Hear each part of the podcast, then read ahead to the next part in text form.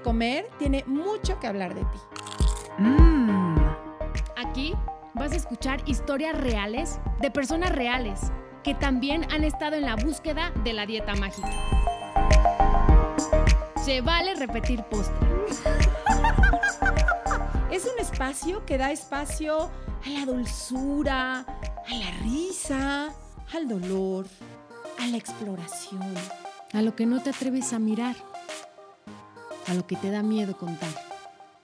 Es un espacio que te da espacio a ti. Hola, ¿cómo están? Yo muy contenta, Adri, ando contenta porque como saben yo siempre ando metida en las redes, me echo clavados y me sorprendo que encuentro y encuentro cuentas que son una joya, Adri. Y antes de presentar a esta joya que me encontré en las redes, eh, quisiera mencionar que en esta semana hubo un post que subió una de las influencers, yo creo que más famosas del mundo, que tiene 48.5 millones, Adri, de seguidores. Subió, se llama Lele Pons, subió una foto donde ella se le ve la pierna con celulitis, normal, ¿no? Yo creo que el 99.9% de las mujeres tenemos celulitis y se muestra ella, ¿no? En un bikini con enseñando la celulitis. Bueno, Adri, fue, ha sido toda una revolución, porque entonces, claro, esa es la realidad, esos son cuerpos reales, ¿no? Eso es lo que queremos ver, porque si ella retoca sus fotos, ¿no? Y entonces le hace creer a esos 48.5 millones que ella no tiene celulitis cuando la mayoría de las mujeres la tenemos. ¿Estás de acuerdo o no, Adri? No, totalmente. Este, me impacta, me impacta oír esas cifras. Y, y, tal cual como lo dice el nombre, la influencia que tienen en tanta gente y cómo nos hemos dejado, pues literal, eh, como llenar de estas imágenes que, mira, hoy porque hay Instagram y hay redes y la variedad, pues nos permite, por ejemplo, encontrarnos al postrecito de hoy o seguir otra, otro tipo de cuentas o ver esto. Cuando antes, Ana, o sea, en una revista jamás te ibas a encontrar eh, una imagen que no estuviera retocada o en la televisión jamás te ibas a encontrar una imagen que no estuviera retocada.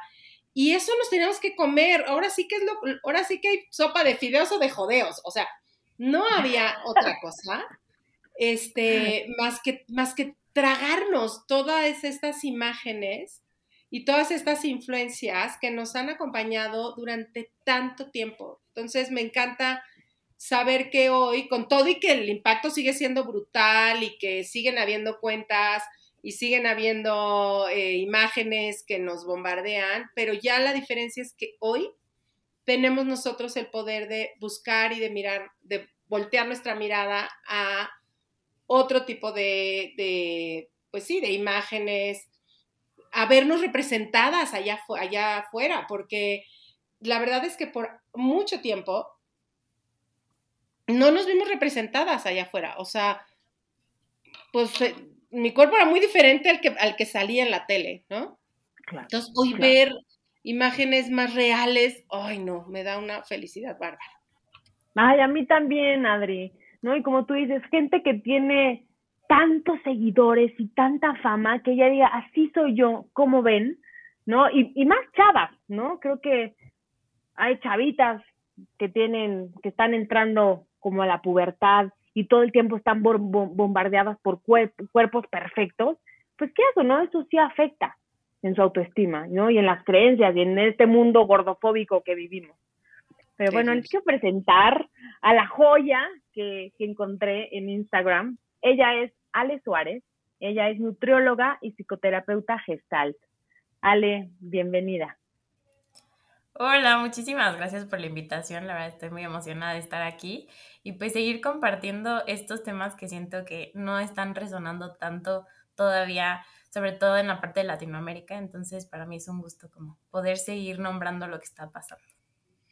Y es que fíjate, ahorita que, que decías eso, Ale, sí es cierto, yo porque a lo mejor estoy todo el día metida en esto, llevo 12 años dedicándome a esto, de esto hablo todo el día, en mis terapias, en mis talleres, en mis participaciones en medios, en lo que escribo, en mis libros, o sea, de esto hablo todo el tiempo y de pronto casi casi juro que pues ya de esto se habla, ¿no? Y no, de repente nada más salimos tantito de nuestro mundito y tal como decías ahorita, todavía esas voces no se alcanzan a oír como quisiéramos que se escuchen, ¿no? Por eso le justo me ha pasado. Seguirlas, seguirlas. Y sí me ha pasado porque a veces platicas con personas que están como en el mismo medio, que resuenan con lo que platicas, pero entras a un lugar nuevo porque conoces gente nueva o pasa algo y es como, ¿a qué te dedicas? Pero ¿de qué hablas? Entonces sí, me encanta poder seguir hablando de esto.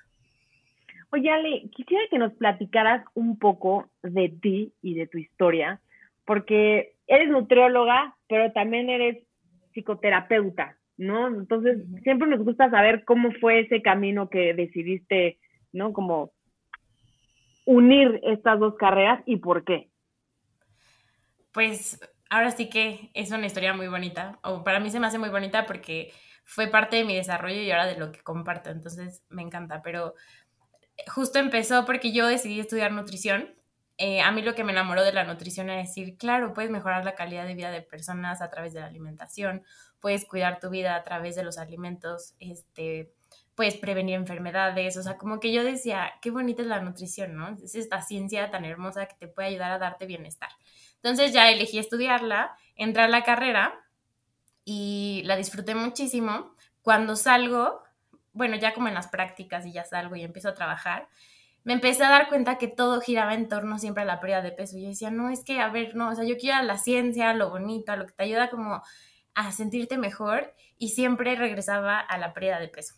En total terminé estudiando, este, trabajando en una clínica de reducción de peso y me impactaban mucho las historias que escuchaba y eran como historias de, es que ya he ido muchos años a, hacer dieta, ya sé qué dieta me vas a dar, pero solo necesito que tú me ayudes a controlarme, eh, como que si ya tú me vigilas va a ser diferente. Entonces como que yo decía, es que algo está pasando aquí que no tendría por qué estar regresando, no tendría por qué ser esta la décima vez que están aquí.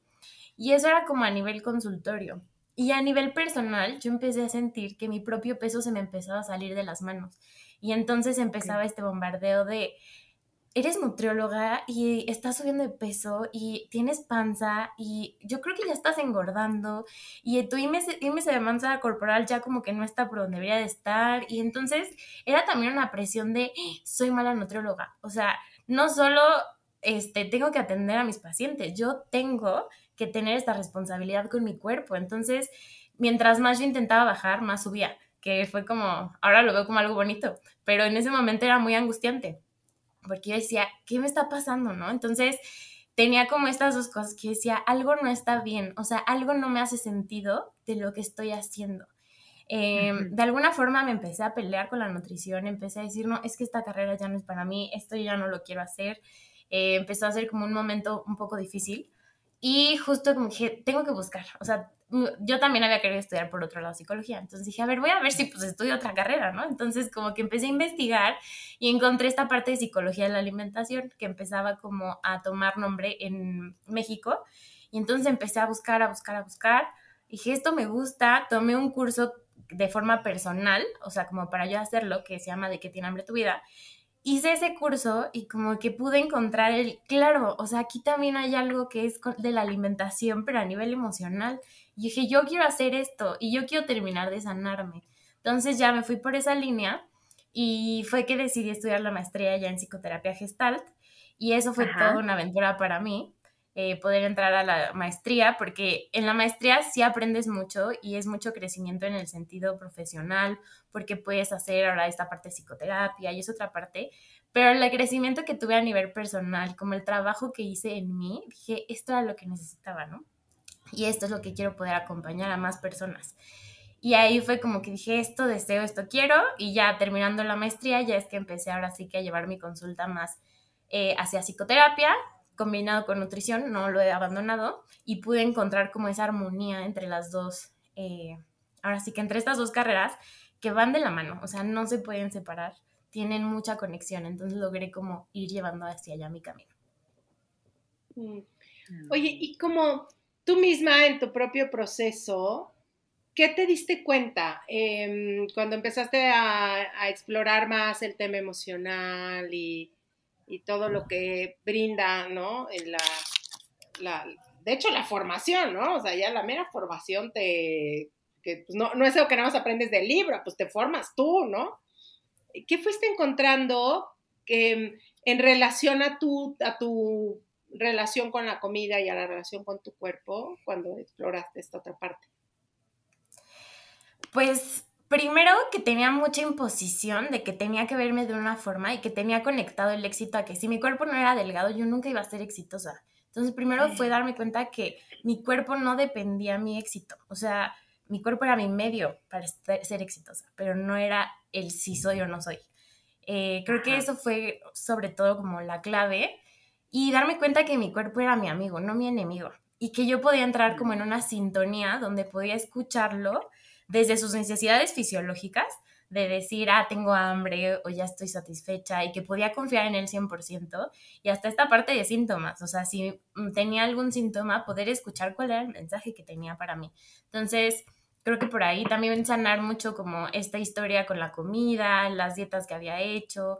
Yo también como, eh, ahora sí que si ya me voy un poquito más atrás en mi vida, creo que, y ya haciendo esa reflexión más adelante la encontré, que tal vez como también mi historia me había llevado a estudiar nutrición, o sea, sí había un anhelo desde que yo entré a decir, ah, si yo estudio nutrición voy a poder controlar mi peso por siempre, porque yo de mis hermanas era como la más robusta, o sea, era más grande y como que eso siempre me hizo sentir diferente, o entre mis amigas también yo siempre era como más grande y todas eran como más chiquitas y decía, que me siento diferente, entonces creo que también fue como sanar que era diferente y también está bien, o sea, no tenía que entrar en un estándar, entonces creo que mucho de eso. También sanar la relación con las emociones, que yo no las conocía.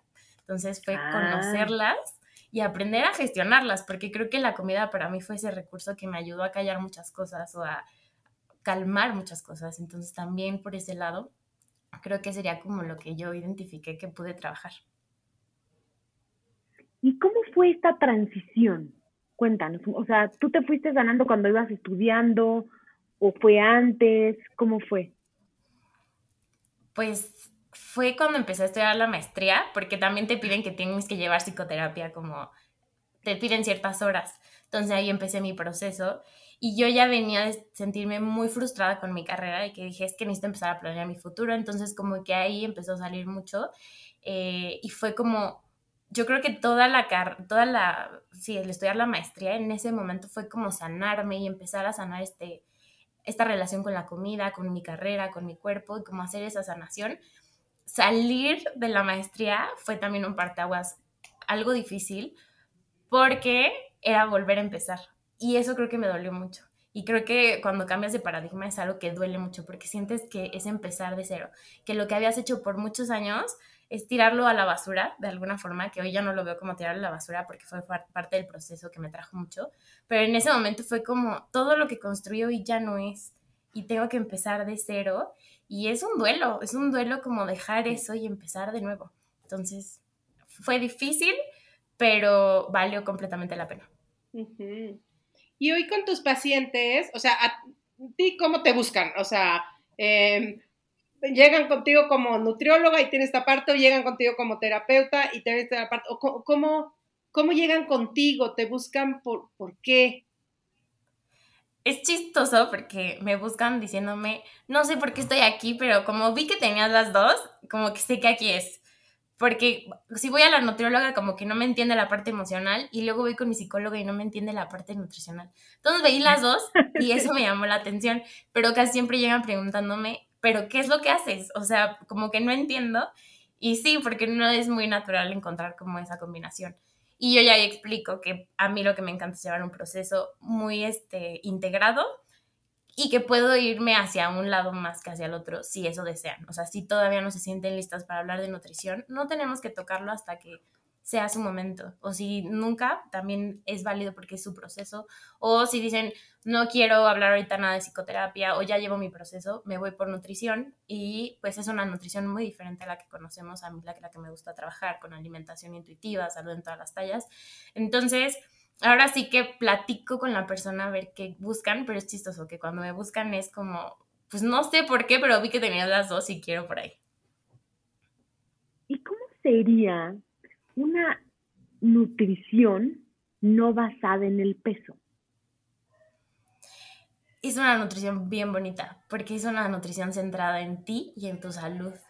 Eh, es hacer el peso a un lado para que tú puedas conocerte e ir confiando en tu cuerpo que te va a hablar, confiando en ti que vas a saber cuidarlo. Y sí va a haber un poco de teoría de la ciencia de la nutrición que te puede ayudar como a integrar tu cuerpo, tus emociones y tu mente. Es como poder crear esa integración, pero sobre todo es que puedas encontrar qué es para ti salud, cómo se siente estar saludable y qué acciones en tu día a día te van a llevar a sentir esa salud que sería el autocuidado, o sea, qué acciones, y va desde alimentos, pero también va desde el poder descansar, el poder saber qué cosas o qué conversaciones o qué incluso películas o qué cosas ya no te hacen bien, qué cosas en tus redes sociales no te hacen sentir bien. Es como encontrar todo ese autocuidado en muchas áreas de tu vida y que las puedas ir como balanceando. Qué increíble, ¿no? Porque pues esto, aunque para nosotros, como decíamos hace ratito, ya se nos hace un tema bastante cotidiano, pero vamos, como que imagina, hace no, no tan tiempo no te imaginarías, de hecho hay mucha gente que todavía le suena rarísimo, eh, que, estos mundos estén tan unidos. O sea, que el cómo gestionas tus emociones, que el cómo te nutres de lo que hay allá afuera, eh, de cómo buscas eh, saciar allá afuera porque tu cuerpo pareciera que no es un lugar seguro, eh, de cómo afecta la relación con tu mamá, de cómo afecta la relación con tu entorno. O sea, antes era como, ay, no, no, no, esa es otra cosa. A ver, aquí nada más tragas porque eres una gorda sin este control, ¿no? Y, y, la, la, importancia que tienen, pero de veras, hasta hace muy poco eso como que no, qué raro. Yo me cojo años de terapia y decía, o sea, mi temita con la comida, ese, es nomás de que cierre la boca, pero jamás se me ocurrió este, que con mi terapeuta pudiera yo platicar este, que no paraba de comer, ¿no? O que me sentía gorda, o que, o sea, eso era como, como no, ese tema se trata con la nutrióloga, o ese tema se, se acaba haciendo una buena dieta. Y justo me ha pasado con muchas personas que acompaño que lo primero que me dicen es que ya no se sentían entendidas porque les decían, incluso desde su o sea, desde la parte psicológica, desde ese proceso era como, em, échale más ganas o es que puedes ir con una nutrióloga que te ponga un plan y ya nada más fuerza de voluntad, como que todavía hay eso, incluso como un poco este esta parte mágica de, pues si tienes amor propio y sanas tus traumas, también vas a bajar de peso, como que todavía se sigue escuchando mucho y sí ha habido personas que acompaño que llegan con él, es que me pasó ya, o sea, como que iba bien en, mis, en esta parte de mi proceso terapéutico, pero ya que llegamos al peso y a la comida, ya me sentí cero acompañada y escuchada. Hmm. Sí, no como todo el tiempo, mucha gente piensa, solamente cierra la boca y ya, ¿no? O sea, que no tienes fuerza de voluntad, ya no comas, no comas y ya tú dices, güey, no es, o sea, no es así, no es tan fácil. Es mucho más profundo. Mucho más profundo y a veces el problema empieza al dejar de comer. Porque entonces tu cuerpo tiene que hacer miles de ajustes para que tú vuelvas a comer.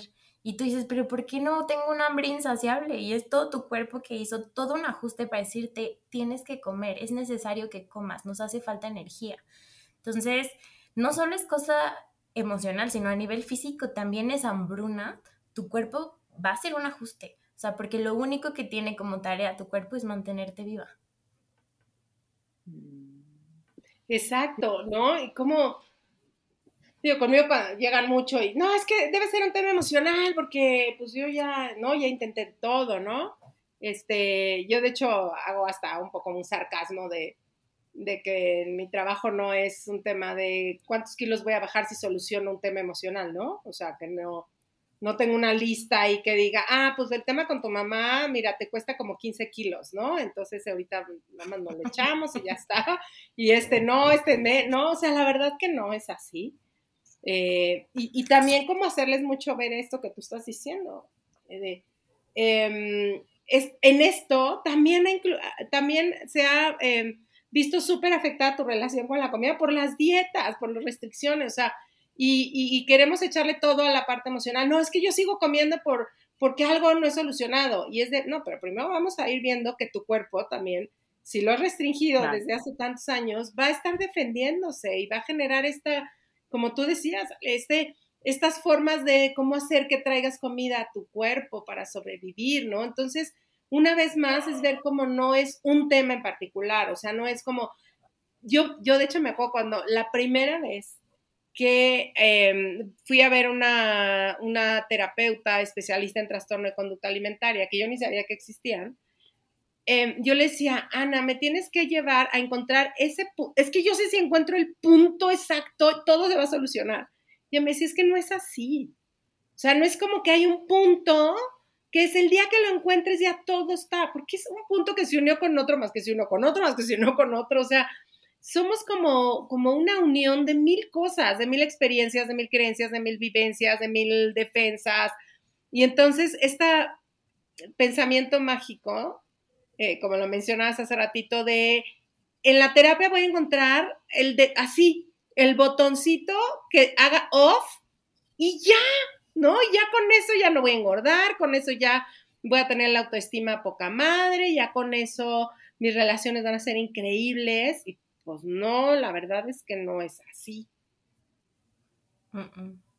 No, pero justo se nos ha enseñado mucho eso, que todo lo que hagas en tu vida esté siempre ubicado como meta, perder peso. Ya sea ir al nutriólogo, ir a terapia y toda tu vida que gire en torno, en torno a la pérdida de peso. Mm. Qué difícil, ¿no? Qué difícil, porque muchas veces la gente, ¿no? Más cercana es la que ve, ay, oye, como que ya ha subido. Oye, pues no supone que estás viendo al nutriólogo, ¿no? Tú, güey, no. O sea, por ahí no va. Sí, qué fuerte. Y justo lastima mucho esos comentarios, porque es de la gente que quieres y entonces dices, no, seguro si hay algo mal en mí. Y entonces es como si tu propósito de la vida sea bajar de peso. O sea, como que tu misión en esta vida sea siempre estar haciendo tu cuerpo más pequeño y dejas de disfrutar la vida. Em, que a mí hasta hace relativamente poco, ¿no? Un día igual me dijo mamá, pero mira, yo creo que todo eso que haces ni te sirve porque flaca no eres, ¿no? Y, y de veras ya lo puede ver con más compasión, ¿no? Es decir, es que no, es que esa no es la finalidad, ¿no? Como de, em, si haces un buen, o sea, si estás plena emocionalmente o si estás trabajando, entonces el reflejo directo de eso va a ser que estés flaca. Y no. Claro. La verdad que no, no es así. O sea, pues yo cuando empiezo mis talleres les doy como otros indicadores. Le digo, el del peso no va a ser, ¿no? Y le comento, hay otro tipo de indicadores que es pues ampliar la capacidad de sostener tu energía, ampliar la capacidad de estar en el bienestar, ampliar la capacidad de sostenerte en tu cuerpo y de manejar tus emociones desde otro lugar, ampliar tu capacidad para tocar el gozo. O sea, esos son como los indicadores que por lo menos para mí han sido estas nuevas formas de, porque como que nuestro cerebro siempre necesita de, bueno, pero ¿qué va a pasar entonces? ¿No? O sea, como que, ¿qué si me ofrece este trabajo? Y ir cambiando de, pues, que me voy a sentir más vital, que quizá voy a tener mucha más libertad de ir a lugares, ¿no? Yo me acuerdo, era, si estoy gorda no voy a, a, tales lugares, este, si estoy gorda no me arreglo, este, si estoy gorda no hago esto, y poder hoy decir, no, yo, o sea, yo voy a los lugares si me dan ganas de ir, pero ya no basado en si estoy gorda no estoy gorda, ahora sí que si estoy presentable no estoy presentable, y todas esas cosas van siendo los avances que se van teniendo cuando trabajamos en esta relación no el, ah, entonces ya soy flaca, entonces ya, ya, eso quiere decir que ya me curé. Ahorita que, que te estoy escuchando, Adri, hace como dos semanas me acordé que en mis veintes, cuando a mí me hablaban para algo, para un casting o para un evento, yo entraba, o sea, de verdad me hablaban, sonaba el teléfono y yo ya estaba angustiada porque decía, no manches, o sea, no estoy a dieta, yo tuve que haber estado a dieta hace un mes para poder presentarme a este casting y entonces era de, de verdad una angustia horrible. Y hoy tengo esta ligereza de decir, suena el teléfono y estoy lista para lo que sea en el momento que sea. Pero de verdad, cuando pasaba eso, lo, lo sufría tanto, porque entonces era este, este tema de no soy suficiente. ¿No? Estaba escondiendo el no soy suficiente y entonces voy a llegar y me van a ver y se van a dar cuenta que no soy suficiente. Sí, y dijiste algo bien importante, el no estoy lista y hoy estoy lista. Y es que esta sensación de no estoy lista para vivir la vida, no estoy lista para ir a la playa, no estoy lista para ser exitosa en mi trabajo, no estoy... y es una sensación de nunca estar lista porque nunca va a ser suficiente, como tú decías, y creo que eso es un trabajo bien profundo que como mujeres tenemos como más chamba, porque como que todo el tiempo se nos ha estado señalando de nunca vas a ser suficiente y si tu cuerpo no está en cierto estándar, menos. Sí, como dejar de, de esperar, ¿no? Yo me acuerdo que un día platicando con unas, en un taller, ya no me acuerdo de este, estaban unas chavas que se dedicaban a hacer sanaciones, eran como eh, indígenas, pero de Estados Unidos, no sé, como que un rollo traían padrísimo. Y ellas decían que en su tradición, el tema de weight, de peso, lo relacionan con weight de espera, como, como si mm, todos estos temas con el peso, ya fuera que sí, ¿no? Tuvieras un peso que no te deja ni moverte, este, o que el peso de tu peso es enorme porque todo el día piensas en él, o, el, o el peso que estás esperando que llegue, que era como una forma de ponerte en espera siempre, ¿no? Como estar siempre esperando a que la vida cambie, a que te llegue, a que estés en el peso ideal o a que tu peso ya no sea un problema o a que te vaya a pelar el que te va a pelar pero el día que seas flaca o que vas a hacer el, ahora sí pedir el trabajo de tus sueños, como si de verdad fuera una constante espera. Y, y creo que el, el tema es podernos captar que no necesitamos esperar nada, o sea, que ya no hay que esperar nada. Y eso es fuerte. Porque muy fuerte, Adri, porque aparte te das cuenta que la vida pasa en un segundo. Y si no aprovechamos el hoy, ¿no? O sea, de verdad, no es que me arrepienta porque de todo se aprende, yo tuve que pasar un proceso, pero digo, ay, si hubiera tenido no esta mentalidad a mis 20, no, no, no, hubiera sido otra cosa totalmente, ¿no? Entonces, si nos están escuchando, ¿no? Es el momento hoy, el momento correcto para empezar a hacer esos cambios, decir, quiero vivir la vida.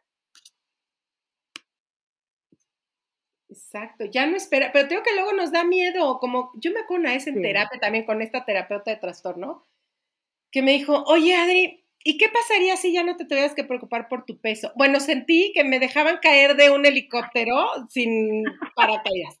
Fue de, pero así hasta se me sumió la panza como diciendo, ay no, entonces ¿en qué me voy a entretener? O sea, de verdad que quitarnos el freno a veces nos asusta porque no sabemos entonces qué hacer con nuestra vida. Porque ha, sido de algún modo más, fácil, ya sé que no ha sido fácil, pero em, como más eh, conocido, poner todo el peso en el peso que de veras tomar la responsabilidad de tomar nuestra vida y ser libres y hacer lo que queramos. Entonces, lleva su reto también, pero yo creo que si empezamos a, sobre todo a, preguntarnos, ¿no? De, a ver, ¿por qué me daría miedo tomar mi vida? ¿Qué pasaría si sí la tomo? ¿Qué pasaría si sí me atrevo? ¿Qué pasaría si sí vuelo? O si mi meta no estuviera en, mi meta es perder peso, ¿cuál sería mi meta? Ay, qué, sí, claro. Qué fuerte. Sí, sí, hasta lo voy a anotar, oiga, aquí. Pues Oye, Ale, y la gente que, que te busque, ¿por qué te buscarían? O sea, ¿tú qué les puedes ofrecer? ¿No? Para que la que te esté escuchando diga, la quiero buscar. Pues justo creo que, y con todo lo que hemos platicado, algo que pasa es que estamos acostumbradas a que si yo voy al nutriólogo, ya sé cuál es mi meta, este, y es perder peso y entonces cada semana yo ya tengo que tengo que bajar tanto. Entonces es como muy inmediato y ya tienes como muy claro hacia dónde vas. Y a veces es como el resignificar que aquí las metas son distintas es bien raro eh, de un inicio, porque aparte las sienten más lentas, pero es que son muy profundas.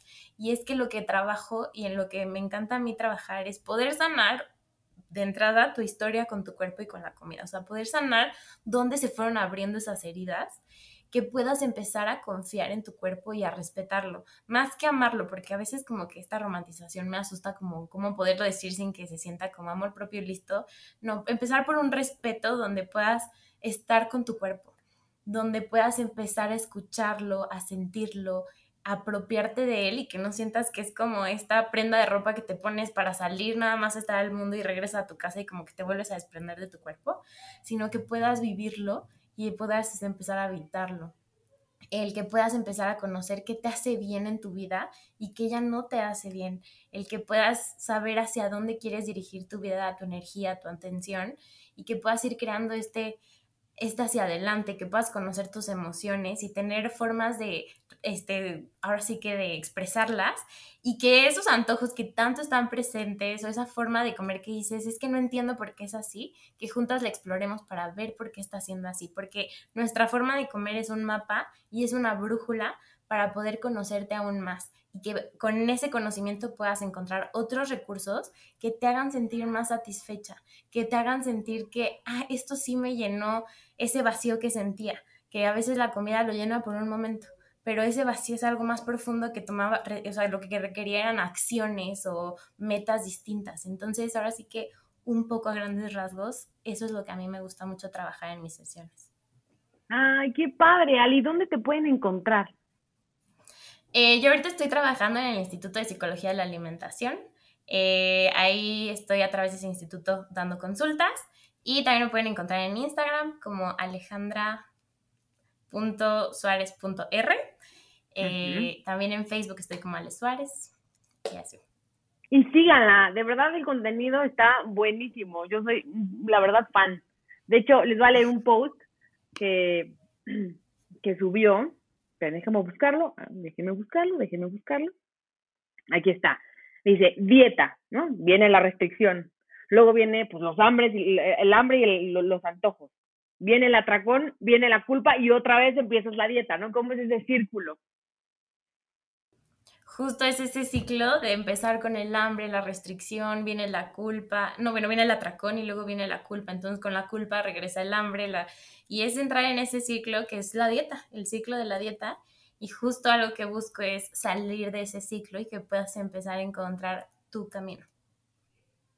Muchísimas gracias, Ale, por compartir, por ay, formar parte de esta nueva forma de relacionarnos con nuestro cuerpo y con la comida. Y me encanta que cada vez, cada vez haya más, más profesionales de la, de la salud mental y de la salud física teniendo estos enfoques. Ay, no, pues muchas gracias a ustedes por invitarme para que pudiera tener un espacio donde pueda seguir comunicando esto. Gracias a ustedes por el trabajo que hacen y que siguen comunicando más sobre este tema. Así que de verdad, muchas gracias. Oye, Ale, ya para despedirnos. Ah, si hoy fueras un postre, ¿qué postre serías? Yo sería un brownie. Amo los brownies. Qué rico. De chocolate. pues muchísimas gracias, Ale. Esperemos que podamos repetir, repetir postre. Muchas gracias. Exacto. Un abrazo. Beso, bye bye. Si te gustó el podcast, pasa la voz. Y no olvides suscribirte.